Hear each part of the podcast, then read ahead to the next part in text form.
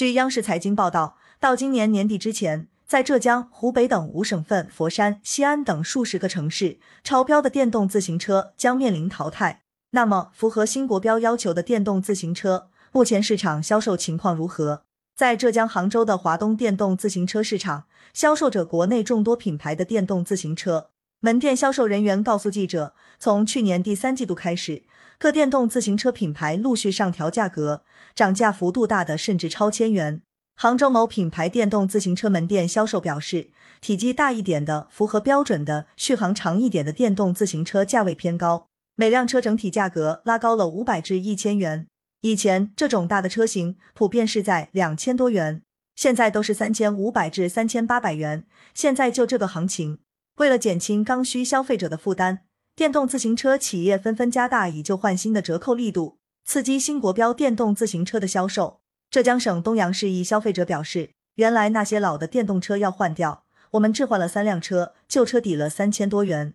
据统计，到今年底。浙江全省超一千万辆备案超标电动自行车面临退市。专家表示，提前置换可以在很大程度上分散年底前电动自行车生产供应上牌的压力，也可以防止价格异常波动。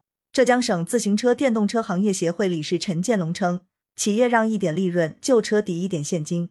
另外，浙江个别地区可能政府也有一定的财政补贴，采用多重优惠措施来鼓励消费者提前淘汰置换超标车辆。原材料价格上涨，也让电动自行车的生产企业面临较大经营压力。如何有效缓解涨价带来的冲击？在浙江台州的一家电动自行车生产工厂，五条生产线每天可以往浙江、河南等多个省份输送三千余辆电动自行车。去年开始，锂电池、电机等核心零部件价格上涨迅速，企业利润空间也跟着压缩不少。某品牌电动自行车浙江工厂总经理刘云峰称，这种金属价格涨幅带来成本增加，一个电机价格增加了百分之二十至百分之三十。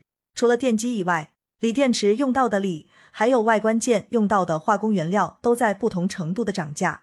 记者在浙江一些生产工厂发现，大量电机电池外观配件堆放在工厂里。工厂经理告诉记者，他们早在去年就根据生产需求提前备货，降低成本。并通过后期的服务来吸引消费者。刘云峰称，通过战略备货、预付款去锁定原材料的价格，这样就能消除一部分原材料涨幅。数据显示，去年年初开始，我国动力电池原材料价格大幅上涨。一个新国标要求的四十八伏二十四安时锂电池，价格从去年十月的七百二十元，已涨至如今的一千一百元左右。陈建龙表示。政府成立了一个电动自行车综合治理专班，把淘汰置换超标电动自行车作为综合整治的重要环节。另外，企业优惠让利，从保证供货这个角度来引导消费者分散淘汰置换总的体量。感谢收听羊城晚报广东头条。